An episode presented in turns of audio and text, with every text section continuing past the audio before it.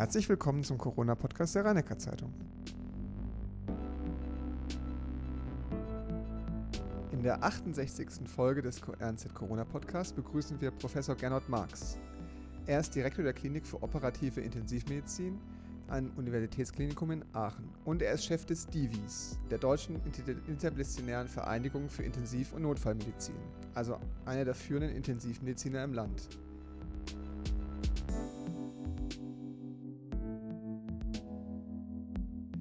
Herr Marx, können Sie sich eigentlich einen Tag erinnern, wann Sie während der Corona-Pandemie mal so richtig verzweifelt waren? Ja, das kann ich. Das war ähm, im, im Frühjahr diesen Jahres, als wir vorhergesagt haben, dass die Zahlen sich deutlich nach oben entwickeln und ähm, wir äh, gefühlt äh, etliche Tage nicht gehört worden sind, obwohl die, unsere Vorhersagen so präzise waren. Das war etwas schwierig, aber letztendlich muss man sagen, sind wir doch ja durchgedrungen und äh, die politisch Verantwortlichen haben auch die richtigen Entschlüsse dann gefasst. Haben sich dann eigentlich dann über die Politik geärgert oder über die Bevölkerung, die sich vielleicht einfach nicht so verhalten hat, wie sie sich hätte verhalten sollen? Na, Ärger ist eigentlich das falsche Wort. Ähm, ich habe manchmal ähm, nicht verstanden, aber das, ich bin ja auch Arzt und Intensivmediziner und äh, man kommt ja immer aus seiner eigenen Erfahrung, seiner eigenen Profession. Und ähm, ich glaube, mit Ärger hat das nichts zu tun. Man muss, glaube ich, dann immer selber sehen, dass man nicht gut genug informiert oder erklärt hat und muss einfach äh, dann entsprechend ähm, weiter aktiv sein. Und so haben wir das ja auch gemacht als DIVI und ich glaube auch gar nicht so, so unerfolgreich. Okay. Wenn wir uns jetzt mal die unterschiedlichen Inzidenzen angucken von Geimpften und Nicht-Geimpften, heißt es ja, dass eigentlich vollständig Geimpfte, Geimpfte weniger auf ihren Intensivstationen liegen. Ähm, wie sind diese Patienten denn beschaffen? Haben die denn ausnahmslos alle so schwere Vorerkrankungen? Also es gibt natürlich ähm, nie schwarz und weiß, also nie 100 Prozent, 0 Prozent in der Medizin. Aber ähm, wirklich im überwiegenden Ausmaß sind diejenigen, die trotz vollständiger Impfung bei uns auf der Intensivstation behandelt werden müssen, sind entweder über 80 und haben deswegen ein geschwächtes Immunsystem oder über 60 mit schweren Vorerkrankungen und insbesondere solche Vorerkrankungen, die das Immunsystem eben auch berühren, also eine Tumorerkrankung oder sie müssen äh, Cortison nehmen, äh, solche Dinge oder Autoimmunerkrankungen. Das sind die Patienten, die wir trotz vollständiger Impfung auch auf unseren Intensivstationen sehen. Aber 90 Prozent nach wie vor der Patienten, die wir im Moment betreuen mit Covid-19, sind nicht vollständig geimpft. Das heißt also, dass Sie so eine Boosterimpfung dann aber auch empfehlen, dass wir wenigstens den Teil, dass der Teil stärker geschützt ist. Also die Boosterimpfung ist ja die dritte Impfung. Und das heißt, äh, mit der dritten Impfung gelingt es, dass wir den bestehenden Impfschutz noch wieder auffrischen, äh, das Immunsystem anregen und neue und weitere Antikörper bilden. Und ähm, es, es, werden auf jeden Fall mehr und damit sind tatsächlich diese Hochrisikogruppen, also die Älteren, aber auch die Immunsupprimierten besser geschützt. Ja, deswegen sind wir für Boosterimpfungen als Intensivmediziner. Jeder macht sich jetzt so ein bisschen Gedanken mit Zipperlein, die man selbst hat. Haben Sie denn schon entdeckt, welche ähm, Vorerkrankungen denn besonders schwere Verläufe äh, begünstigen? Also Herz-Kreislauf, Diabetes oder hohe Cholesterinwerte? Gibt es da irgendwie so einen Trend? Ja, wir wissen, dass äh, äh, Hypertonus, Herz-Kreislauf, Herzinsuffizienz, Diabetes, das sind tatsächlich äh, Risikofaktoren, die überdurchschnittlich häufig bei unseren Covid-19-Intensivpatienten auftreten. Das sind allerdings natürlich auch Erkrankungen, die sehr viele Menschen haben, das muss man auch sagen. Können Sie denn etwas über die derzeitige Altersstruktur der Patienten sagen? Also, ja, früher hatten wir noch gedacht, irgendwie sind über 80-Jährige, aber die Patienten werden doch jünger. Ähm die Patienten werden tatsächlich jünger. Wir haben jetzt ja im äh, Divi-Intensivregister, was uns ja seit quasi Anbeginn der Pandemie sehr gute Daten liefert, auch jetzt die Altersstruktur in, in äh, Dekaden abgefragt und wir wissen, dass äh, 40 Prozent der Patienten sind äh, unter 60. Und äh, das sind schon wirklich sehr viele. Und ähm, überall, also während wir in der ersten Welle auch sehr viel ältere Patienten behandelt haben, äh, sind die über die Zeit immer jünger geworden und im Moment ähm, insbesondere, weil die Gruppe der über 65-Jährigen äh, sind ja überdurchschnittlich gut durchgeimpft, muss man sagen. Welche Erfahrungen haben Sie denn mit sogenannten Querdenkern gemacht, die auf der Intensivstation liegen und um ihr Leben kämpfen, aber trotzdem das Coronavirus irgendwie leugnen? Wie, wie schauen Sie darauf? Oder haben Sie so einen Fall schon gehabt?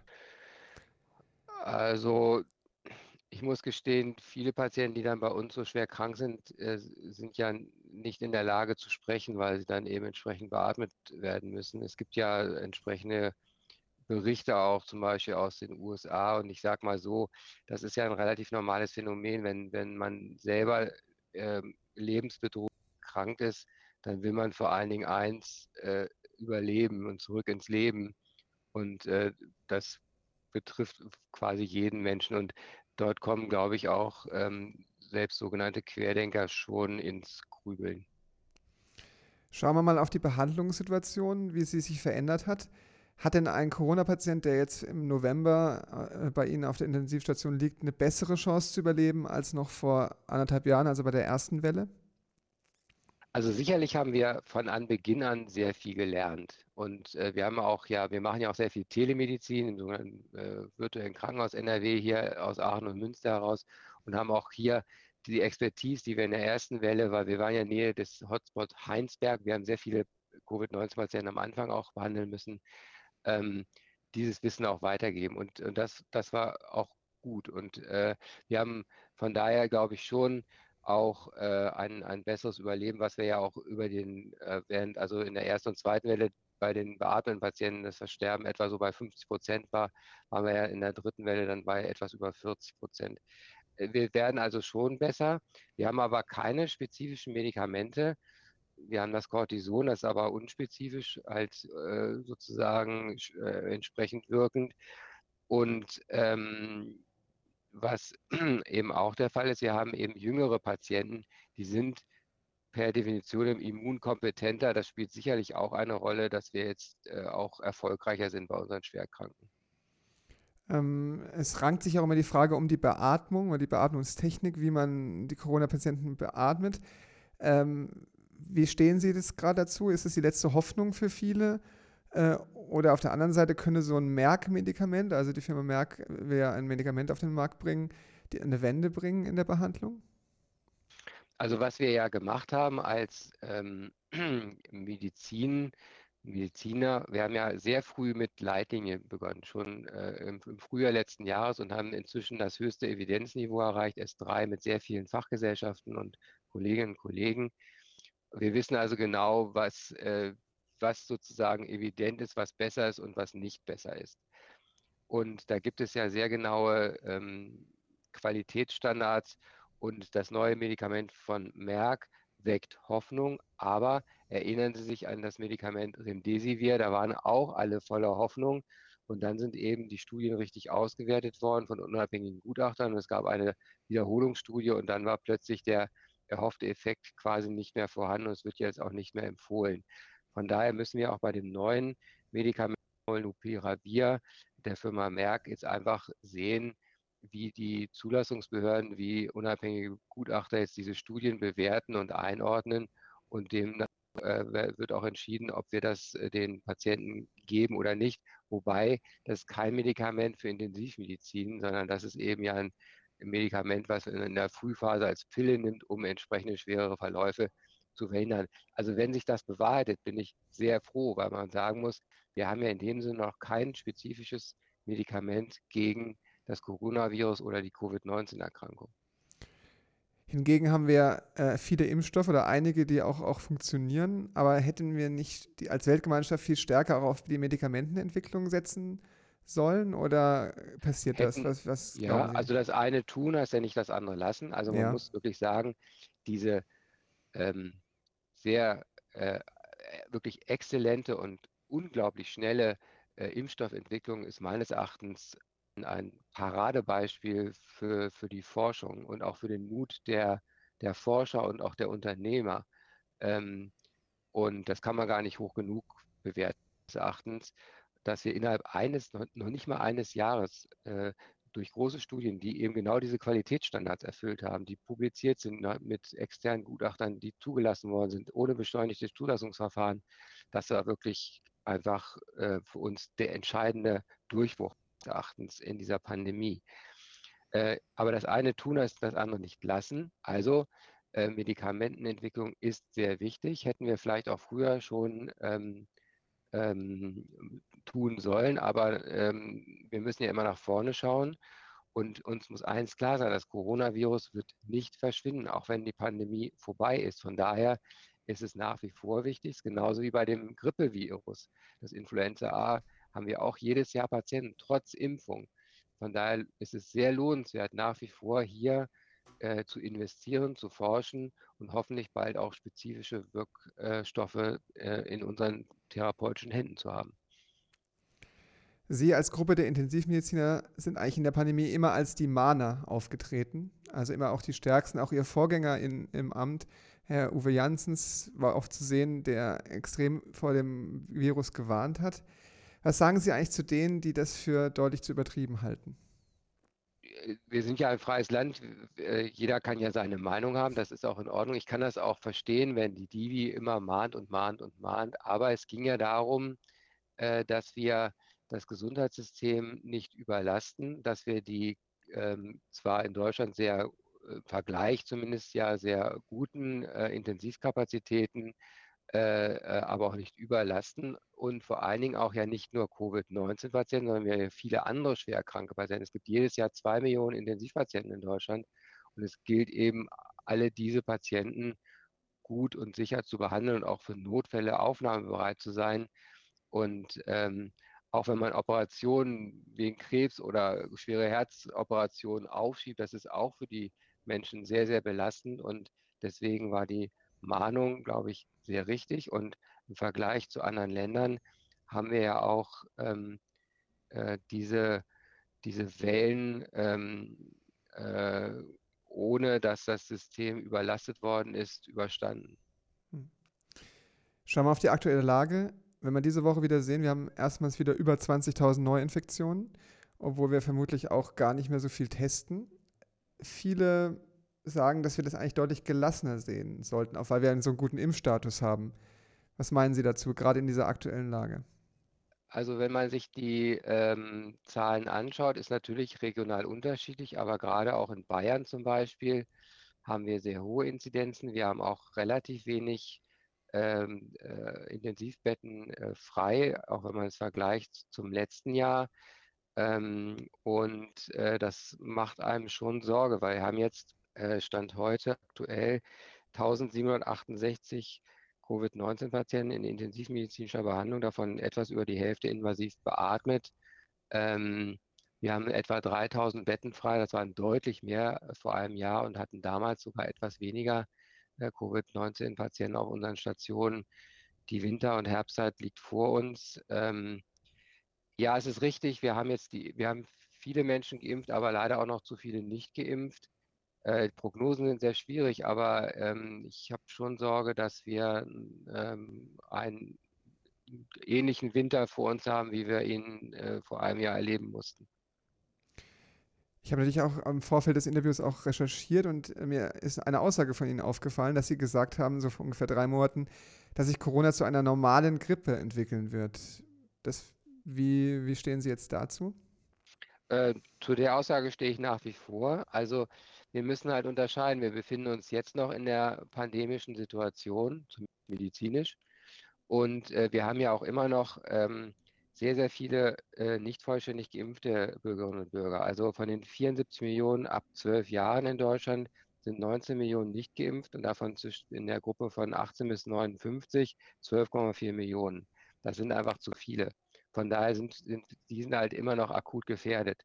Und äh, aber wenn äh, ganz viele Menschen sich äh, zusätzlich impfen, respektive eben auch dann leider Corona positiv äh, gewesen sind, werden wir irgendwann eben, wird die Pandemie bewältigt sein, aber das Coronavirus wird weiter bestehen.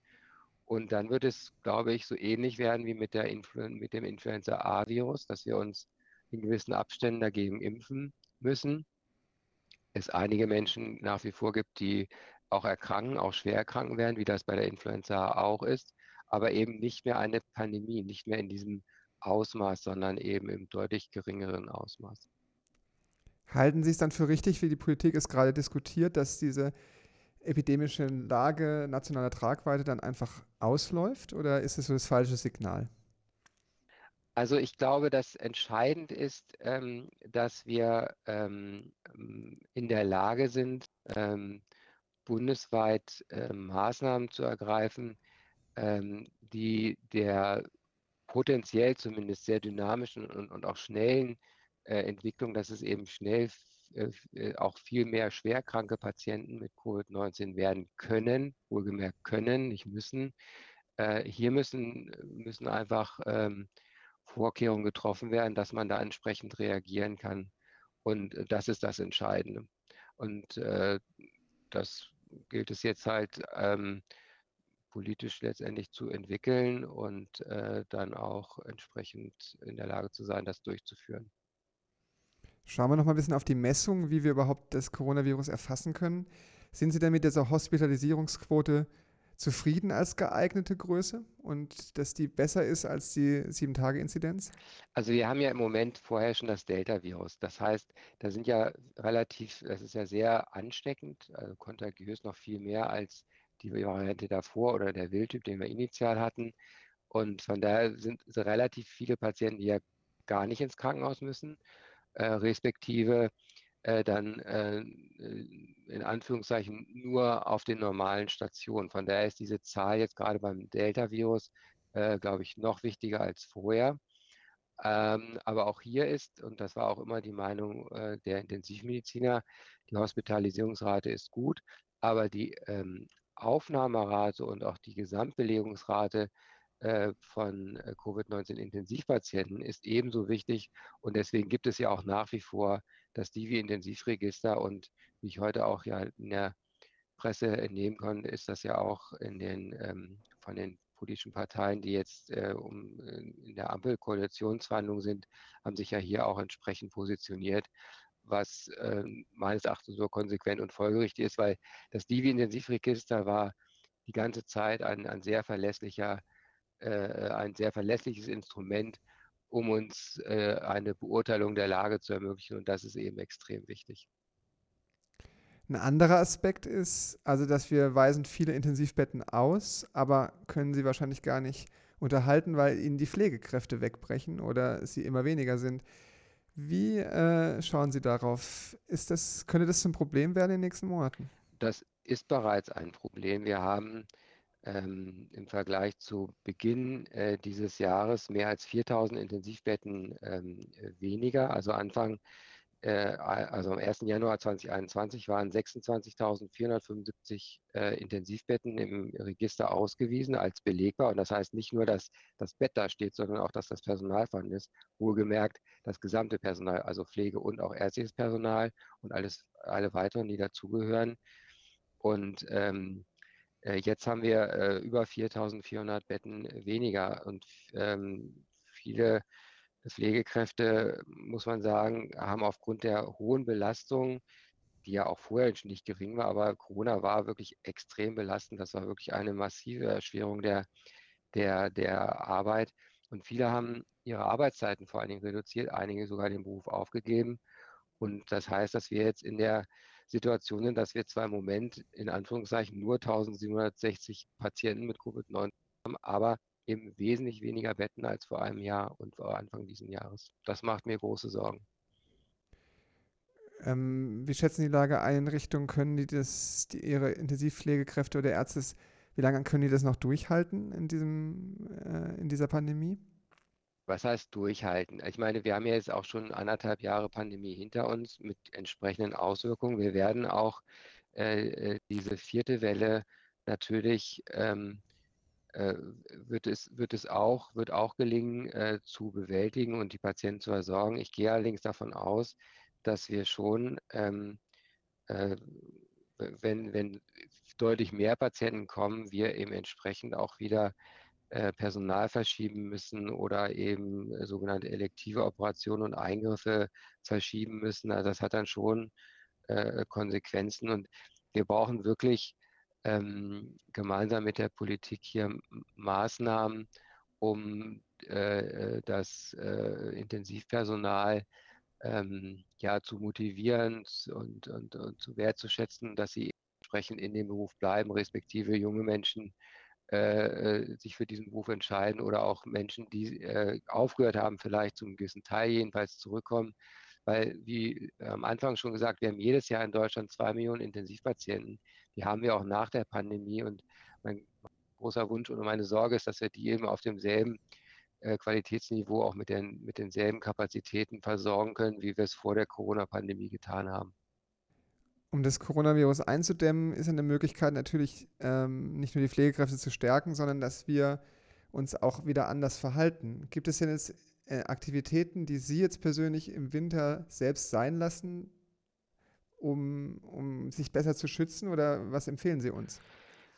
Also eigentlich gar nicht so viel anders als im letzten Winter. Äh, was sehr positiv ist, dass wir äh, viele von uns ja jetzt vollständig äh, geimpft sind, also einen guten Impfschutz haben und äh, den, den, die Boosterimpfung wirklich ernsthaft erwägen sollten persönlich. Und dann sind es eben, äh, dass wir ähm, dann doch äh, im Winter Kontakte vermeiden äh, von ungeschützten Personen, AA-Regeln, also Abstandsregeln, Maske, Hygiene dass wir viel lüften, also genau wie im letzten Winter. Ich glaube, wir sind gut beraten, äh, dies auch zu tun. Und ich persönlich ähm, äh, werde vermeiden, in, in Situationen zu kommen, wo unglaublich viele Menschen auf sehr engem Raum sind.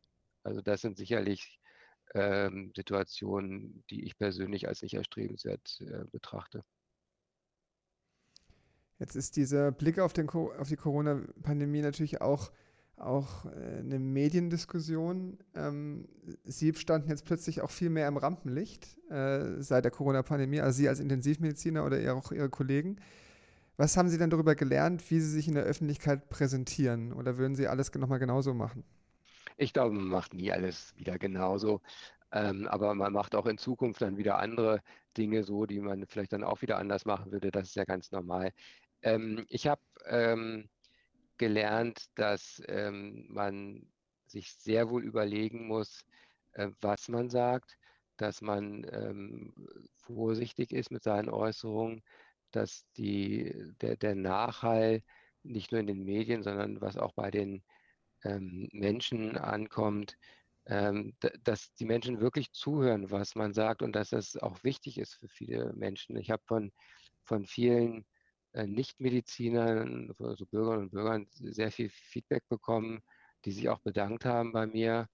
Und ähm, das äh, hat mich sehr motiviert, äh, entsprechend hier weiter zu ähm, agieren. Und ich meine, ist ja auch völlig klar, das ist jetzt, ähm, äh, ich, ich darf der, der Divi als Präsident dienen und habe in der Corona-Pandemie jetzt noch eine zusätzliche Rolle, äh, und äh, die versuche ich nach bestem Wissen und Gewissen dieser Aufgabe gerecht zu werden und ähm, meinen Teil dabei zu tun, dass wir möglichst gut durch diese Pandemie kommen. Blicken wir mal hoffentlich in eine bessere Zukunft. Ähm, wenn vielleicht spätestens im Frühjahr so ein sogenannter Freedom Day in Deutschland stattfinden könnte, wie es in Dänemark oder in Großbritannien. Äh, glauben Sie, dass der kommt? Und wenn der kommt, was würden Sie denn als allererstes machen? Mhm. Also ich bin mir ganz sicher, dass wir natürlich die Pandemie bewältigen werden. Vorhersagen sind immer im Moment etwas schwierig, weil wir immer nicht wissen, ob es noch irgendwelche Varianten auf uns zukommen. Aber wenn wir nicht vielleicht nur einen Freedom Day haben, sondern wirklich die Pandemie bewältigt haben, werde ich als allererstes ein ganz großes Fest für alle meine Mitarbeiterinnen und Mitarbeiter machen, und zwar von der Reinigungskraft bis zum leitenden Oberarzt ähm, weil die haben wirklich, ich habe ja eine relativ große Intensiveinheit mit, mit über 100 Betten und, und sehr vielen Menschen, die, die für die Kranken sorgen und viel zurück ins Leben bringen. Und die haben ein ganz großes Fest verdient. Und wenn wir das gemacht haben, dann überlege ich mir noch was Schönes für meine Familie, weil die haben mich auch durch die Pandemie getragen. Ich drücke Ihnen die Daumen, dass es auf jeden Fall bald soweit ist, dass Ihre Mitarbeiter ein großes Fest feiern können. Zum Abschluss, ähm, wir sind immer sehr viel von negativen Nachrichten belastet. Haben Sie denn eine positive Nachricht zum Abschluss für uns, dass wir einfach ein bisschen besser in die Zukunft blicken können? Vielleicht sogar in einen schönen Spätwinter oder Früh. Ach, da gibt es so, so, so, einiges. Also habe ich vorhin ja schon gesagt, dass wir einen Impfstoff haben, das ist so grandios. Ich glaube, das kann man gar nicht oft genug und positiv genug äh, sagen und einfach dafür werben, dass sich alle die, die noch nicht sich haben impfen lassen, sich das nochmal sehr genau überlegen, weil Intensivmediziner machen Risiko-Nutzen-Bewertung und der Nutzen ist gegenüber äh, dem Risiko bei der Impfung so eindeutig auf Seiten des Nutzens für einen selbst und auch für die Gemeinschaft. Äh, und äh, wie gesagt, das ist ein toller Erfolg für die Forschung. Und das andere ist, dass ähm, wir haben ja schon auch wirklich viele äh, zurück ins Leben gebracht. Und wenn man sich mit so einem schwerkranken Patienten unterhält, den man wirklich, wo man monatelang gekämpft hat, vielleicht sogar mit so einer ECMO-Therapie, äh, das ist äh, hochmotivierend. Und ich erlebe viel, viele Menschen auch in meinem Umfeld, die nach wie vor total hochmotiviert sind, trotz aller Herausforderungen. Und das gibt mir Kraft und Mut. Herr Marx, vielen Dank für das Gespräch. Es war sehr interessant. Äh, ich drücke Ihnen auf jeden Fall die Daumen, dass wir gemeinsam, alle gemeinsam diese Pandemie äh, bekämpfen. Ja, aber ich danke Ihnen.